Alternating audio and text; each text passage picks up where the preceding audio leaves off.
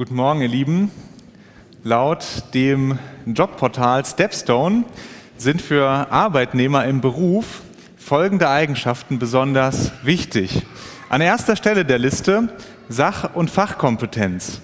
Ja, das verstehen wir. Wenn man im Beruf eine komplexe Maschine bedienen muss, dann muss man verstehen, wie diese Maschine funktioniert, was sie macht. Man muss sich damit auskennen. Auch relativ weit oben in der Liste Teamfähigkeit. Ja, auch das verstehen wir. Im Team schafft man mehr als alleine. Deshalb ist auch diese Eigenschaft im Beruf sehr gefragt. Dann auch noch relativ weit oben in der Liste Überzeugungsfähigkeit. Ja, wenn wir gute Ideen haben im Beruf, wie wir vielleicht Sachen verbessern können in der Firma, aber wir schaffen es nicht, Leute davon zu überzeugen von diesen Ideen, dann sind sie nicht so viel wert. Deshalb ist auch das eine gefragte Eigenschaft bei Arbeitnehmern im Beruf.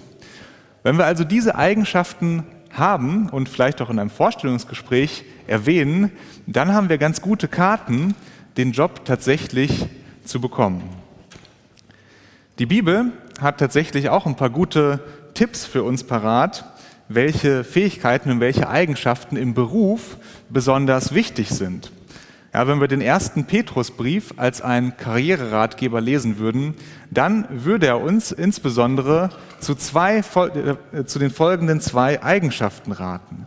Ja, als erstes Unterordnung in Ehrfurcht und zweitens die Fähigkeit, Ungerechtigkeit zu ertragen. Ich bin mir relativ sicher, wenn wir diese Fähigkeiten in einem Vorstellungsgespräch als unsere großen Stärken nennen, dann werden wir den Job nicht unbedingt bekommen. Aber ich bin mir genauso sicher, wenn wir diese Eigenschaften dann wirklich im Beruf an den Tag legen, dann wird uns unser Chef sehr dankbar sein dafür.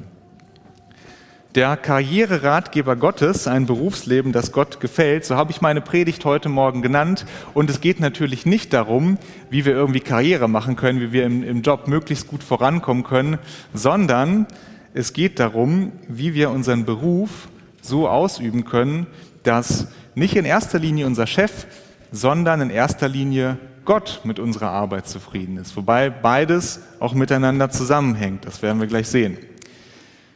Der erste Petrusbrief enthält eine ganze Reihe von praktischen Aufforderungen für, für ganz verschiedene Personengruppen. Er enthält praktische Aufforderungen für Eheleute in einer Ehe. Er enthält praktische Aufforderungen für, für Bürger eines Staates und er enthält auch praktische Aufforderungen für Sklaven. Und diesen Text, den wollen wir jetzt gemeinsam lesen. Es geht um 1. Petrus 2, Verse 18 bis 21.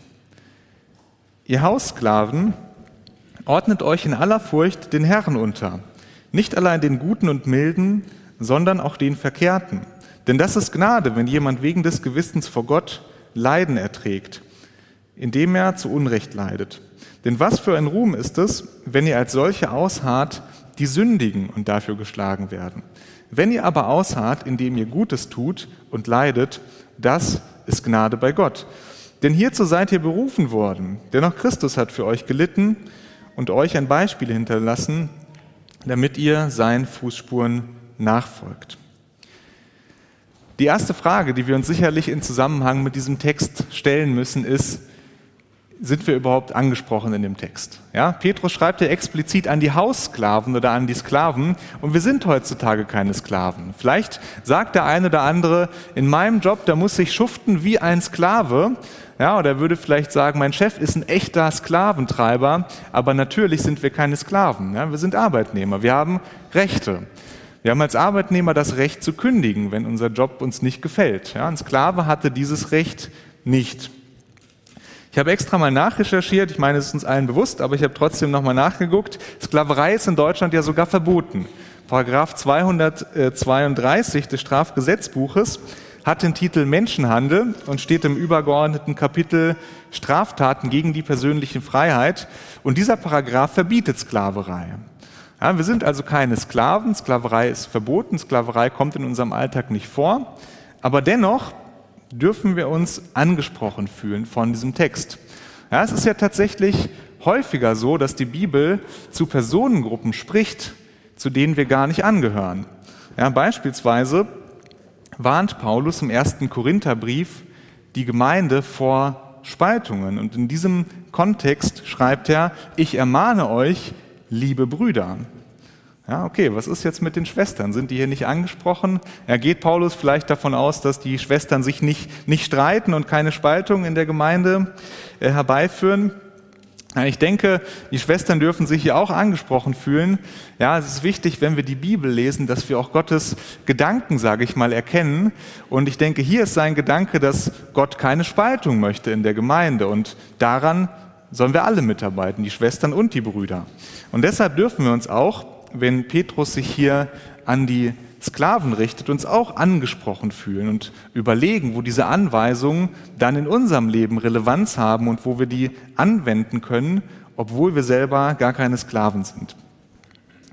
Aber vielleicht müssen wir sogar an dieser Stelle nochmal einen Schritt zurückgehen. Ja? Vielleicht wirft diese Formulierung, die, die Petrus hier so gebraucht, bei einigen auch Fragen auf. Ja? Wie, wie kann es sein, dass Petrus sich hier so, so selbstverständlich, sage ich mal, an die Sklaven wendet. Müsste nicht vielmehr irgendwo mal in der Bibel stehen, dass, dass Gott gegen Sklaverei ist oder dass Sklaverei Sünde ist oder dass die, die Bibel in, die Sklaverei in irgendeiner Form mal ganz scharf verurteilt.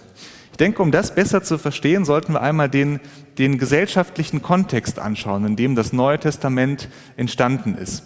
Ja, also im ersten Jahrhundert nach Jesus Christus waren Schätzungen zufolge 25 Prozent, also ein Viertel der römischen Bevölkerung Sklaven.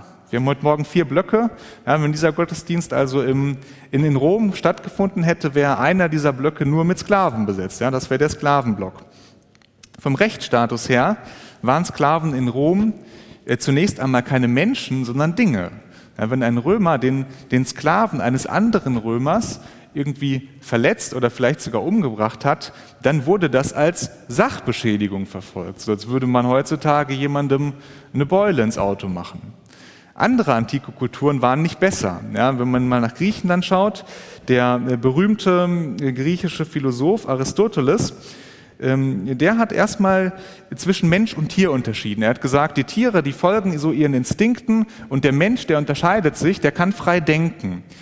Und die, in, dieser, ähm, in diesem System ordnet er die Sklaven irgendwo dazwischen ein, dass er sagt, ja, die Sklaven, die können nicht so richtig frei denken, aber so gerade mal so gut genug, dass die die Anweisungen ihrer Herren verstehen. Und er ordnet dieses Phänomen der Sklaverei als völlig natürlich und völlig selbstverständlich ein. Ja, das ist also so die Sichtweise, die man hatte auf Sklaven zur damaligen Zeit. Ja, für die einen waren sie Dinge, die man kaufen konnte, die man verkaufen konnte und mit denen man machen konnte, was man wollte. Und für die anderen waren es keine Menschen, sondern irgendetwas ähm, darunter. Das war so der, der gesellschaftliche Kontext und die gesellschaftliche Denkweise, die damals vorgeherrscht hat, als das Neue Testament entstanden ist. Und in diesem Kontext schreibt Paulus in Galater 3, Vers 28, da ist nicht Jude noch Grieche, da ist nicht Sklave noch Freier, da ist nicht Mann und Frau, denn ihr seid alle einer in Christus Jesus. Ja, in einer Welt, in der Sklaven Dinge waren, sagt uns die Bibel, dass es vor Gott keinen Unterschied macht, ob wir Sklaven sind oder frei. Vor Jesus sind wir gleich. Wir sind gleich viel wert und für Jesus macht es keinen Unterschied, ob, man, ob man ein Sklave ist oder frei. Und der Sklave, der vielleicht bis gestern noch ein Gegenstand war, der ist heute plötzlich dann ein Bruder im Herrn, mit dem man zusammen Gott anbetet und mit dem man gemeinsam das Abendmahl nimmt. Das ist eine ganz neue Sichtweise, die man auf die Sklaverei hatte, insbesondere gemessen an den gesellschaftlichen Vorstellungen, die so vorgeherrscht haben. Ja, die Bibel stellt also fest, dass es Sklaverei gibt und auch, dass es vor Gott keinen Unterschied macht, ob wir Sklaven sind oder frei. Gott sagt uns Menschen ganz am Anfang der Bibel, herrscht über die Fische des Meeres und über die Vögel des Himmels und über alle Tiere, die sich auf Erden regen. Doch die Sünde führt dazu, dass der Mensch mehr will. Er will auch gewaltsam über seinen Mitmenschen herrschen und das ist nicht von Gott gewollt. Dennoch gab es zur Zeit Petrus Sklaverei und äh, genauso gab es jetzt auch Sklaven, die zum Glauben an Jesus Christus gefunden haben. Und zu diesen Sklaven spricht Gott. Ja, Gott wendet sich also an diejenigen, die von der Gesellschaft nicht mal als Menschen angesehen werden. Das Törichte der Welt hat Gott auserwählt. Das sagt uns 1. Korinther 1, Vers 27. Und wir sehen hier, wie sich, der, wie sich Gott, wie sich der Höchste des Universums den Niedrigsten in der Gesellschaft offenbart, nämlich den Sklaven.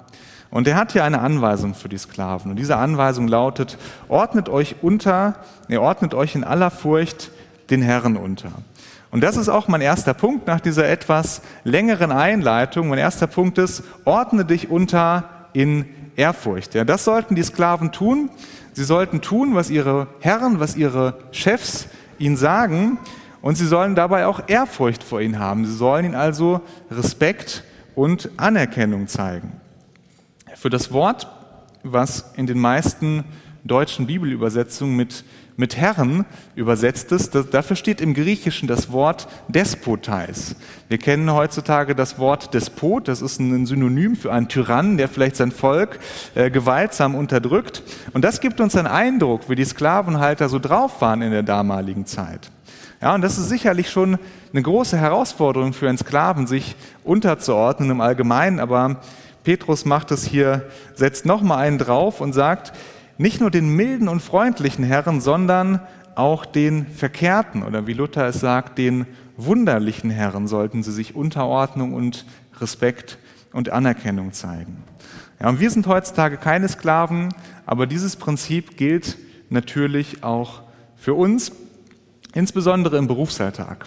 Ja, ich hatte bisher Glück, muss ich sagen. In meinem Job hatte ich eigentlich immer ganz gute Chefs und Chefinnen, aber es gibt natürlich auch Verdrehte, wie die Bibel das hier sagt, Vorgesetzte. Und dann ist das natürlich eine Herausforderung, Anerkennung zu zeigen. Das ist aber Gottes Anordnung für die Sklaven und ich denke auch Gottes Anordnung für uns, insbesondere im Beruf. Ordnet euch unter als Arbeitnehmer. Der Text, den wir hier sehen, der steht, wie eingangs beschrieben, in so einer ganzen Reihe von praktischen Anweisungen für verschiedene Personengruppen. Und wenn wir uns die durchlesen im ersten Petrusbrief, dann fällt uns auf, dass die Unterordnung dabei eine ganz wichtige Rolle spielt. Ja, in 1. Petrus 2 spricht Petrus von der Unterordnung der Bürger unter den Staat. Und jetzt in unserem Text auch in 1. Petrus 2 spricht Petrus von der Unterordnung der Sklaven unter ihre Herren. In 1. Petrus 3 spricht Petrus von der Unterordnung in der Ehe und dann zum Schluss in 1. Petrus 5 spricht Petrus nochmal von der Unterordnung der Gemeinde unter die Ältesten der Gemeinde. Und es gibt natürlich auch viele Bibelstellen, zum Beispiel Jakobus 4, Vers 7, die uns im ganz Allgemeinen auffordern, dass wir uns Gott unterordnen sollen. Ja, Unterordnung scheint also für uns Christen eine ganz wichtige Eigenschaft zu sein, die Gott von uns sehen möchte, und zwar im Beruf, aber auch in allen anderen Bereichen des Lebens. Ein sehr bekannter Vers, der uns genau das auch nochmal sagt, ist Philippa 2, Vers 3. Dort heißt es, in Demut achte einer den anderen höher als sich selbst. Und wenn man den anderen höher achtet oder höher stellt als sich selbst, ordnet man sich automatisch unter. Der folgende Vers 4 beschreibt dann auch einen ganz wichtigen Aspekt oder den Hintergedanken hinter der Unterordnung. Ja, dort heißt es, ein jeder sehe nicht auf das Seine, sondern auf das, was dem anderen dient. Ja, bei der Unterordnung geht es also darum, dass man nicht seine eigenen Vorstellungen und Wünsche verwirklicht, sondern auf das sieht, was dem anderen dient. Ja, dass man dem anderen das Leben leichter macht. Wenn wir uns im Beruf unterordnen, machen wir unserem Chef das Leben leicht. Wenn wir ständig äh, meckern und uns beschweren, dann machen wir vielleicht unserem Chef das Leben schwer. Ja, in anderen Bereichen genauso. Wie ist es in der Schule? Wenn wir da nicht die Schüler dem Lehrer unterordnen, auf den Lehrer hören, machen sie ihm das Leben leicht. Wenn sie ständig ähm, meckern und nicht auf das hören, was der Lehrer so sagt, dann machen sie ihm das Leben schwer. Ja, in, den, in der Familie genau das Gleiche mit der ähm, Kind-Eltern-Beziehung. Unterordnung hat heutzutage ja im Allgemeinen eher einen schlechten Ruf, muss man sagen. Im Berufsleben, da zählt eher, dass man sich behauptet. Das wird uns so gesagt von der Gesellschaft. Das ist wichtig. Du musst dich behaupten, du musst dich durchsetzen. Ähm, vielleicht haben wir diese Denkweise auch übernommen. Wenn das so ist, dann hilft uns folgende Bibelstelle, Lukas 2, Vers 51. Da geht es darum, dass Jesus damals noch als Kind, also dass der zwölfjährige Jesus mit seinen Eltern von Jerusalem in ihre Heimatstadt Nazareth zurückgehen. Und dort lesen wir über Jesus, den Sohn Gottes, Folgendes.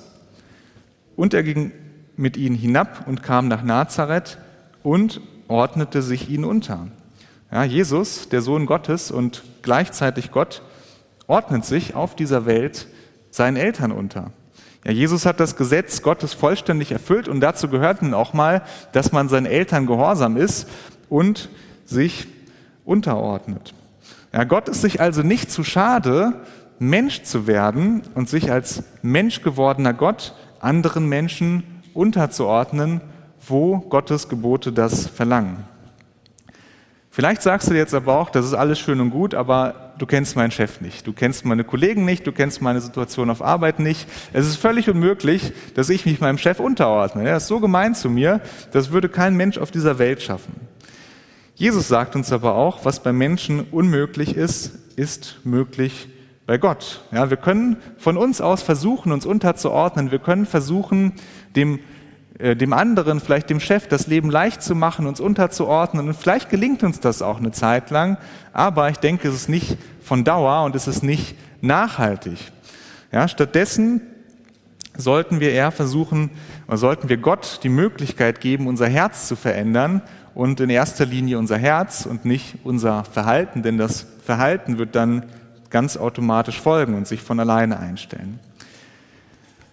Unterordnung ist also die erste wichtige Eigenschaft in einem Berufsleben, in einer Karriere, deren Ziel es ist, dass Gott gefallen hat an meiner Arbeit. Aber nicht nur für den Beruf, sondern auch für unser gesamtes Leben ist Unterordnung eine wichtige Eigenschaft.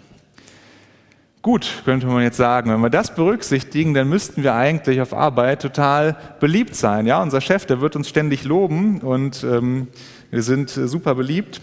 Interessanterweise sagt uns Petrus aber das Gegenteil voraus.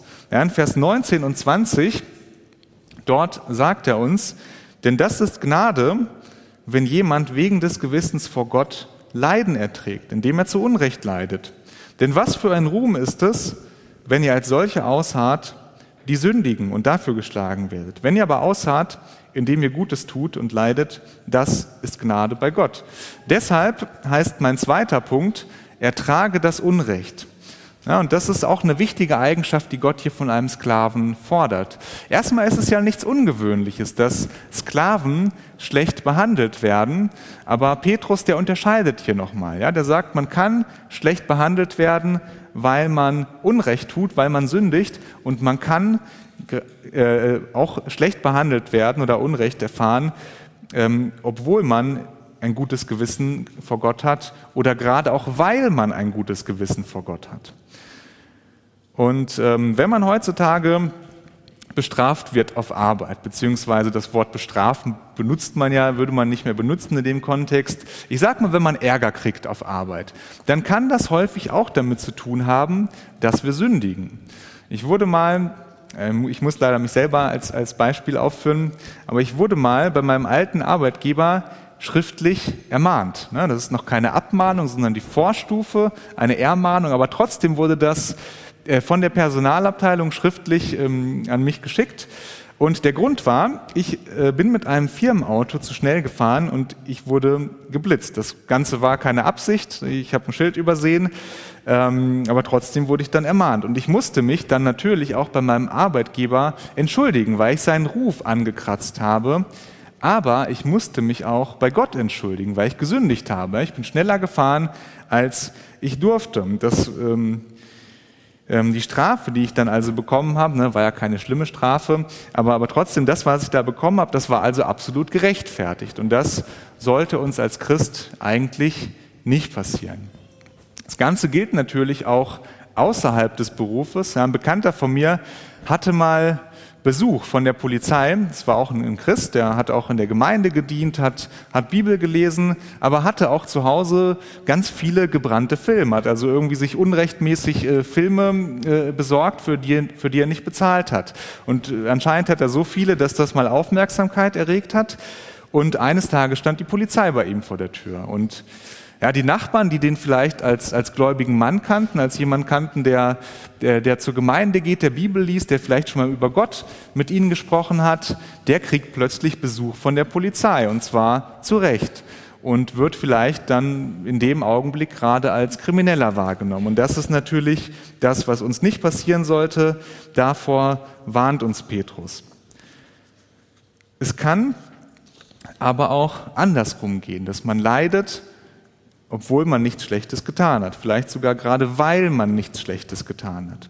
Stellt euch mal vor, jemand arbeitet bei einem mobilen Pflegedienst. Ich nenne die Person mal Claudia und diese Person, diese Claudia, die muss also zu verschiedenen Personen nach Hause fahren und diese Personen pflegen.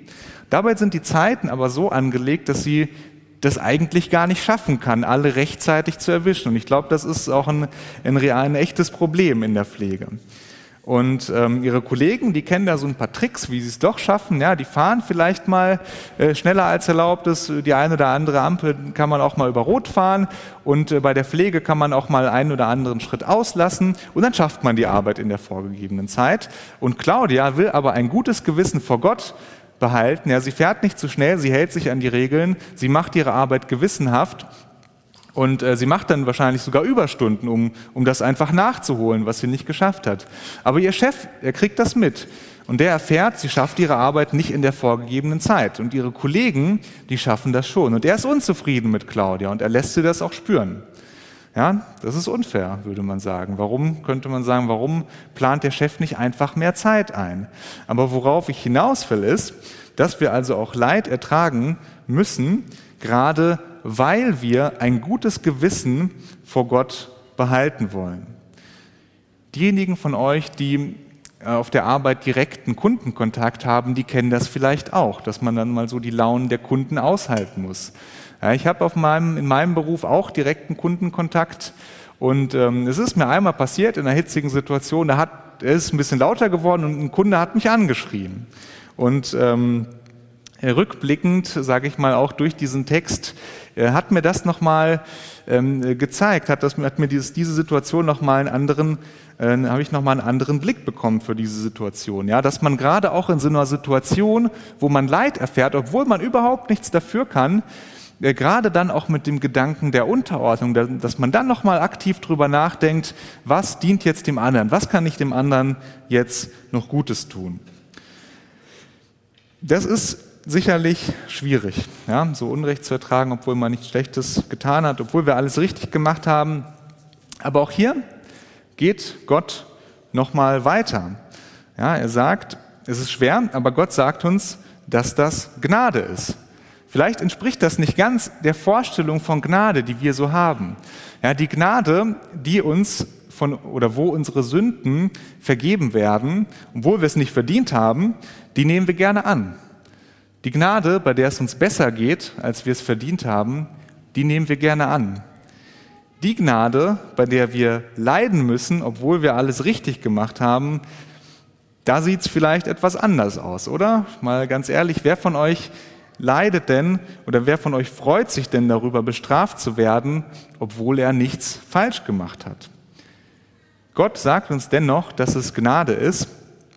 Und warum das Gnade ist, denke ich, beantwortet uns sehr gut Jakobus 1, Verse 2 bis 3.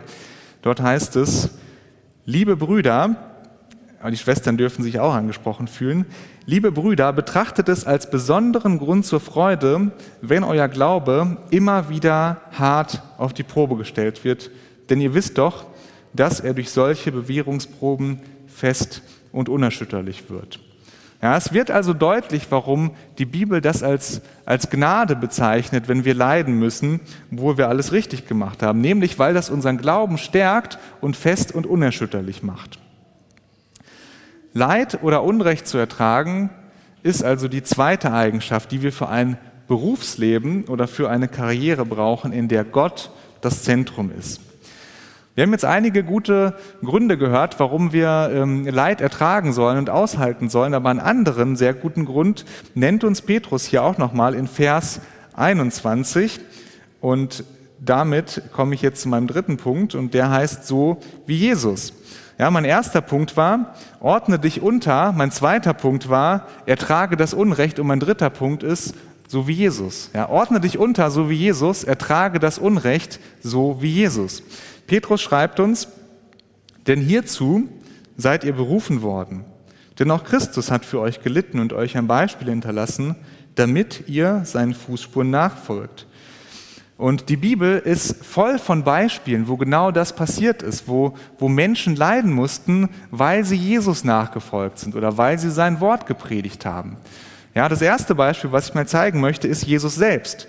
Und ich rede jetzt nicht explizit von der Kreuzigung, sondern von einer Situation, die sich vorher ereignet hat, die mir irgendwie in der stillen Zeit besonders wichtig geworden ist. Ja, wir lesen in Lukas 4, Vers 15, er lehrte die Menschen in den Synagogen und alle redeten mit größter Hochachtung von ihm. Ja, Jesus spricht zu den Menschen und er ist beliebt bei den Menschen. Die Menschen reden mit Hochachtung von ihm. Ja, besser es eigentlich kaum. Das war Vers 15. Jetzt springen wir ein paar Verse weiter, in Vers 29. Und dort spielt sich plötzlich folgende Szene ab. Wütend sprangen sie auf und schleppten Jesus aus der Stadt hinaus bis zu dem Steilhang des Berges, auf dem ihre Stadt gebaut war. Dort wollten sie ihn hinunterstoßen. Ja, was für ein Unterschied. Gerade reden die Menschen mit Hochachtung von Jesus. Jesus ist beliebt und kurze Zeit später schleppen sie ihn aus der Stadt raus und wollen ihn von dem Berg runterschmeißen. Das ist unsere Berufung.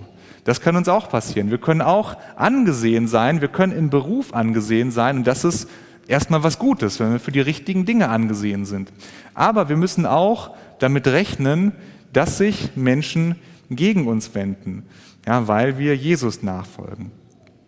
Oder schaut mal Paulus, vor seiner Bekehrung denke ich, hat er gerade Karriere gemacht. Er war ein, ein eifriger Verfolger der jungen Gemeinde und wir lesen in Apostelgeschichte 9, dass er eine Vollmacht hatte vom, vom Hohepriester in Jerusalem, dass er die Gemeinde in Damaskus verfolgen darf. Er hatte also gute Kontakte bis in die geistliche Elite. Er war super ausgebildet und sicherlich hätte er damit Karriere machen können, ne? richtig loslegen können, richtig durchstarten. Und dann bekehrt er sich. Und er holt sich in Damaskus von den Begleiterscheinungen seiner Bekehrung. Er war kurzzeitig erblindet und er holt sich davon und geht danach in Damaskus auf die Straßen und predigt das Wort Gottes. Und schaut mal, was dann passiert. Deshalb beschlossen sie, also die Juden, die in Damaskus leben, deshalb beschlossen sie, nach einiger Zeit Saulus zu töten. Das ging schnell, oder? Petrus stand mitten, äh, Paulus stand mitten im Leben, hat Karriere gemacht, und dann bekehrt er sich und wird plötzlich das Ziel von Mordplänen, weil er Gottes Wort predigt. Neben Jesus und Paulus macht aber auch Petrus, also der Autor des Textes, den wir uns heute Morgen anschauen, genau die gleiche Erfahrung.